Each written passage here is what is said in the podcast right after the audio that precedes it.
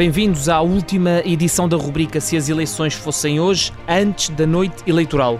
Ora, acabamos de conhecer os resultados da sondagem pitagórica que dão a vitória a Marcelo Rebelo de Sousa, o segundo lugar a Ana Gomes e André Ventura em terceiro lugar. Os dados completos já estão disponíveis numa, num longo artigo que escrevemos e que publicamos no site do Observador. Neste momento derradeiro da campanha, voltamos a contar com a análise do politólogo Jorge Fernandes, investigador do Instituto de Ciências Sociais. Jorge, como está? Tudo bem, Pedro, obrigado. Tudo bem. Vou uh, passar em revista rapidamente os resultados e depois passamos à, à análise.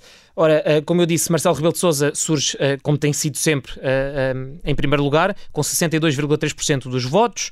Ana Gomes, então, em segundo lugar, com 13,6%. Depois, então, num terceiro lugar, André Ventura, com 10,5%.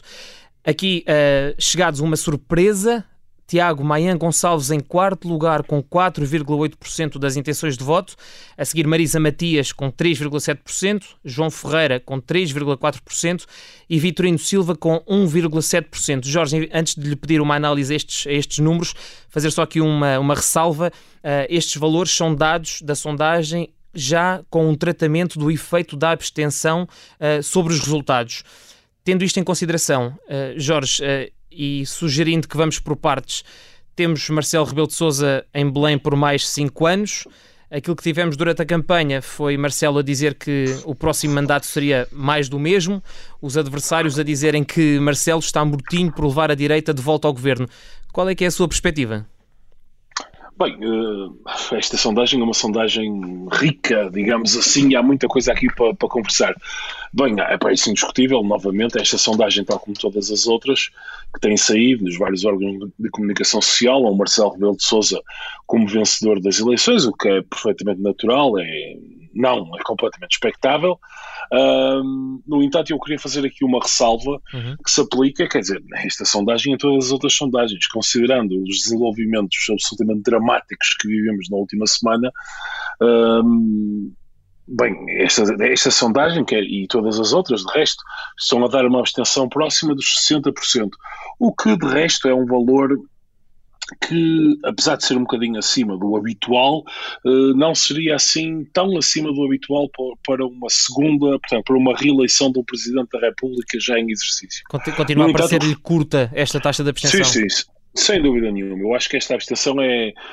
Todas as sondagens, incluindo esta, e é perfeitamente natural que isto aconteça, estão a subestimar a abstenção simplesmente porque há, existe um efeito que nós conhecemos e é uma coisa estudada, que, uh, os, portanto, as pessoas que respondem a sondagens uh, tendem, um, portanto, por, uma questão de, no fundo, de não ser algo que se, que se envergonham de alguma maneira, tendem a dizer mais, mais vezes que vão votar do que aquilo que efetivamente irão.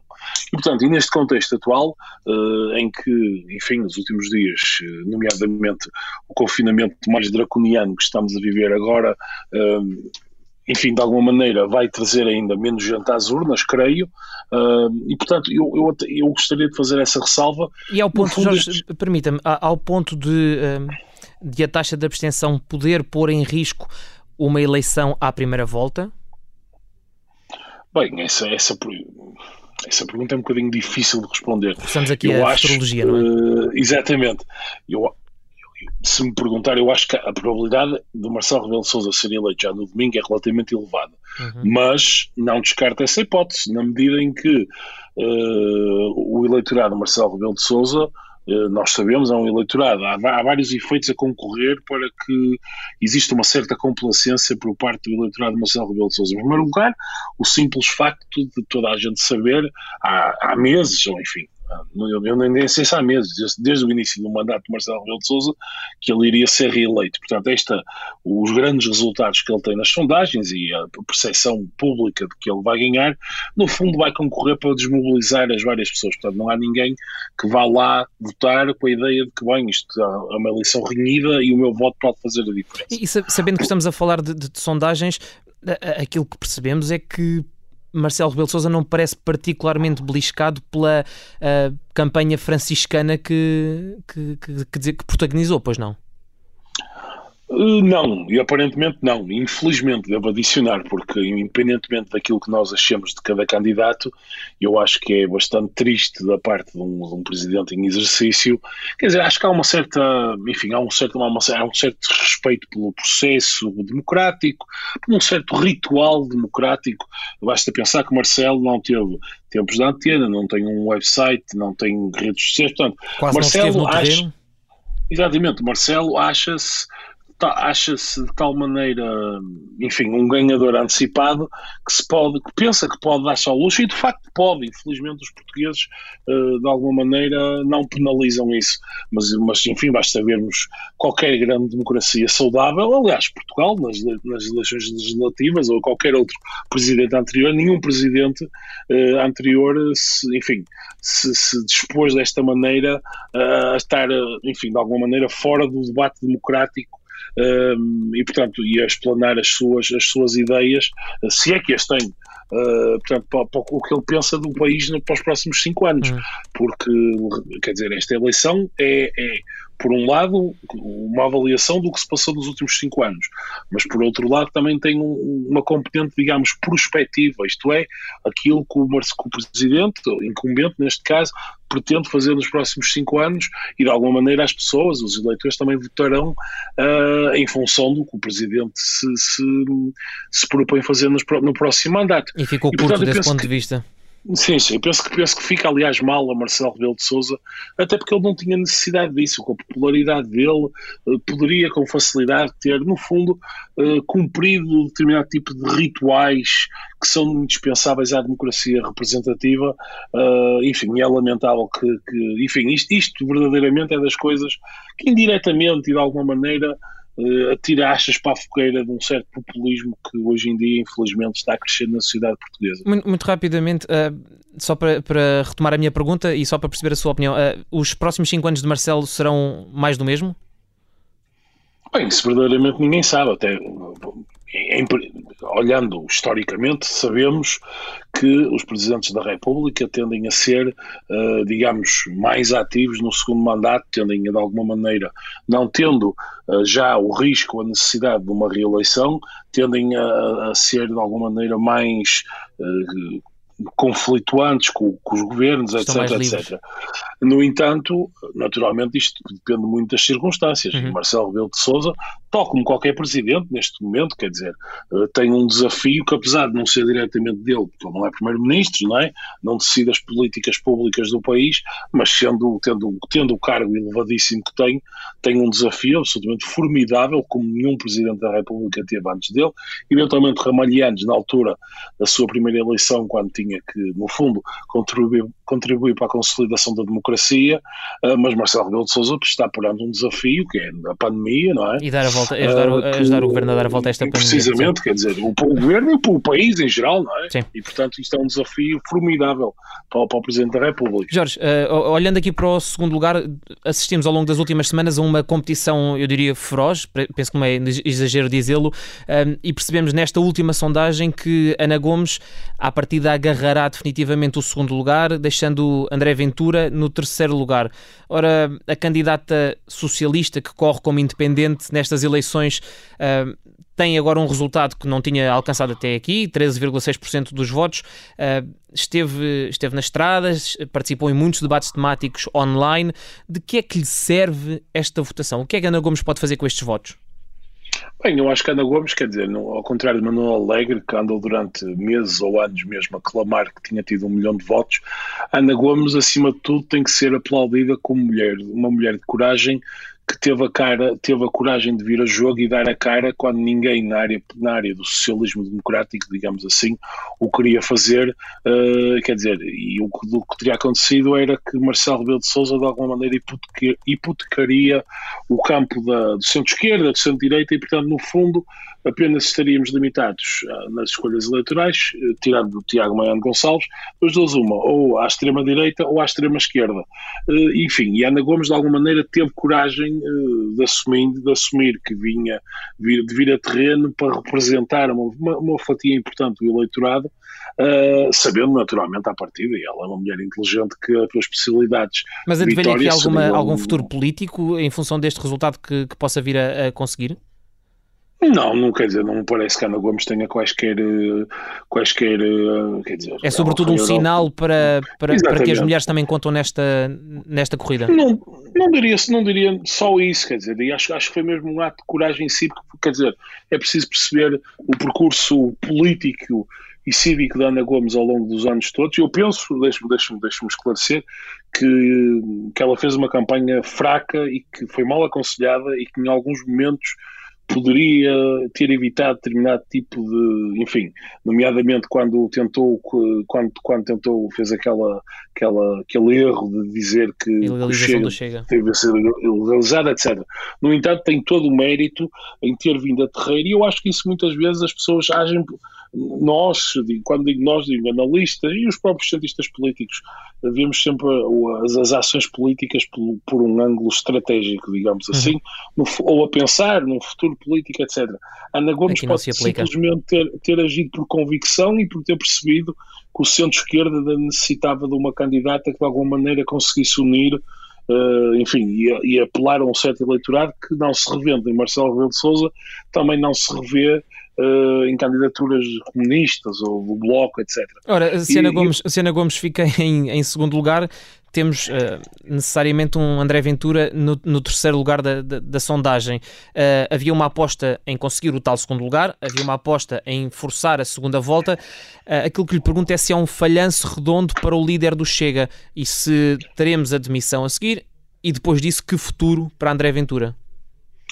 Uh, bem, em primeiro lugar, deixe-me fazer aqui um ponto que, que, é o seguinte, é um ponto estritamente técnico, que é, nesta sondagem, como em todas as outras, apesar da Ana Gomes aparecer destacada, uh, tão, ela está claramente um impacto técnico com o André Ventura. E voltaremos no a falar entanto, disso no caso de Tiago Manhã Gonçalves, Marisa, Marisa Matias e João Ferreira. Uh, no entanto, eu penso que, eu penso que, Ana Gomes, que Ana Gomes há aqui, um, há aqui um sinal indireto da consolidação do resultado da Ana Gomes, que no fundo é a quebra de Marisa Matias e o resultado fraco que vai ter. Portanto, no fundo, o resultado de Marisa Matias, de acordo com a sondagem, está a confirmar que a Ana Gomes, a Ana Gomes está a crescer eleitoralmente.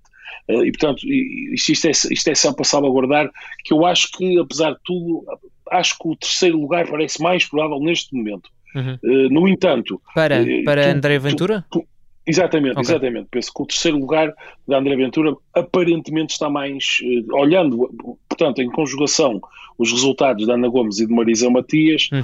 Portanto, Há uma transferência de Marisa para, para Ana Gomes e isso... Não, não podemos, enfim, não podemos afirmar isso com os dados que temos, mas enfim, mas parece mais ou menos evidente que haverá qualquer coisa a passar-se por ali. André Ventura... Uh, enfim, ele, ele, pôs a, ele, ele utilizou a retórica que tinha que utilizar para dramatizar, etc é evidente que ele, no dia, no dia do, do, do, portanto, da, da, eleição, se ficar em terceiro lugar, até pode pôr lugar à disposição, mas enfim, um mês depois, ou enfim, seja, não sei quais É só um momento cénico para, para a continuidade. Sim, quer dizer, eu acho que André Ventura. Há, há aqui dois ângulos de análise relativamente a André Ventura. Por um lado, uh, o Chega tem vindo, e eu tenho analisado com algum interesse isso, o Chega tem vindo a crescer, não só eleitoralmente, de acordo com as sondagens, enfim, uh, mas também do ponto de vista organizacional. O partido tem vindo a abrir com alguma regularidade sedes em várias capitais, capitais distrito, a abrir núcleos em vários pontos do país, etc. E tem aparecido, eu tenho seguido com algum interesse, uh, no fundo, a implementação, enfim, isto vale o que vale mas a implementação, uma tentativa de criação de um aparelho organizacional no terreno. Dito isto, apesar desta tentativa de implementação do partido, eu creio que, é evidente para toda a gente que o, partido sem André Ventura vale muito pouco, se é que vale alguma coisa. Uh, dito isto, portanto, André Ventura pode-se demitir, fazer, enfim, o número que quiser fazer, mas acho que os próprios militantes e os próprios apoiantes do Chega saberão que é absolutamente indispensável que ele seja reconduzido, uh, enfim, não sei quando. Em nome da sobrevivência do, do próprio partido. Em nome do, uhum. da própria sobrevivência do crescimento do partido. Portanto, isto é um ângulo. Mas, por outro lado, André, vamos ver, isto não pode ser considerado uma derrota em parte nenhuma do mundo. André, o, o Chega tem um ano e meio, não, não, não tem sequer dois anos neste momento, uh, e consegue um resultado eleitoral que é superior, a, quer dizer, ao, Partido Comunista e ao Bloco de Esquerda, dois históricos da democracia eh, portuguesa absolutamente juntos.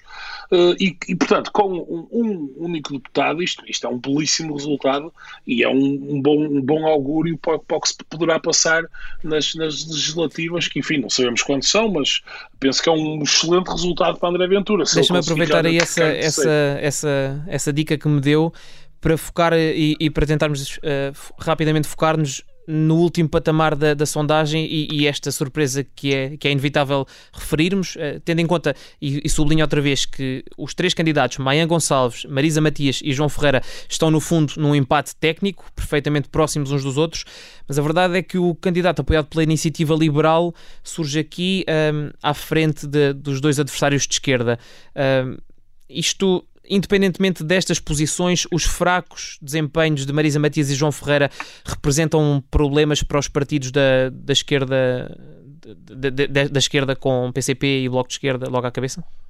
Sim, sem dúvida nenhuma. Especialmente creio que João Ferreira, eh, portanto, o Partido Comunista, do ponto de vista coletivo, ficará mais penalizado por isto. Eu penso que no caso de Marisa Matias, enfim, apesar de ser uma penalização para o Bloco, penso que será mais uma derrota é uma derrota do Bloco, mas acima de tudo é uma derrota pessoal, até porque Marisa Matias já tinha sido candidata em 2016, como já tivemos a ocasião de falar noutros programas, e portanto, tendo tido um, uh, um resultado de 10% agora baixar, uh, isto é complicado. É, vamos ver uma coisa.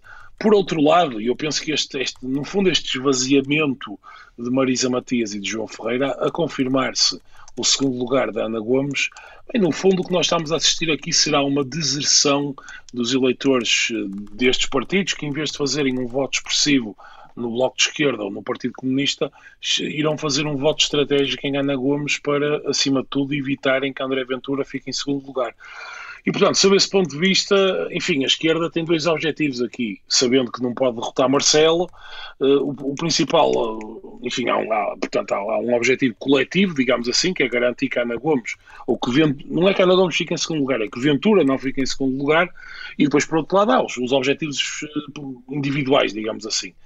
Uh, portanto, penso que o PCP está em piores lençóis neste caso, não é? Uhum. Relativamente a Tiago Maiano Gonçalves, uh, eu penso que, enfim, a confirmar-se este resultado, de alguma maneira, isto seria uma excelente noite para a iniciativa liberal, até porque a iniciativa liberal uh, não tem conseguido, ao contrário do Chega, não tem conseguido capitalizar do ponto de vista das sondagens, portanto, nas séries que nós conhecemos para, para a Assembleia da República, portanto, depois das eleições de 2019, ter eleito uh, João Coutinho Figueiredo, uh, a iniciativa liberal não tem descolado muito nas sondagens, e, portanto, a confirmar-se este resultado seria uma excelente noite para, para o partido.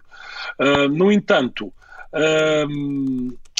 eu tenho algumas dúvidas, quer dizer, acima de tudo eu acho que depende um bocadinho da participação do, portanto, de Marcelo Rebelo, isto é, Marcelo Rebelo de Sousa e, portanto, Tiago Maia Gonçalves. Eu não sei muito bem como é que os votos aqui à direita se vão se vão distribuir. Porque exatamente, porque o que nós vemos aqui, isso, isso para mim é o mais interessante. É para concluir, Jorge, se, se, não se importa. Sim, sim, eu não consigo perceber muito bem de onde é que estão a vir os votos de Tiago Maia Gonçalves, porque o que nós vemos no fundo, Marcelo está um bocadinho abaixo daquilo que, que, que estava há, uns, há, uns, há umas semanas atrás, mas está, não está muito atrás.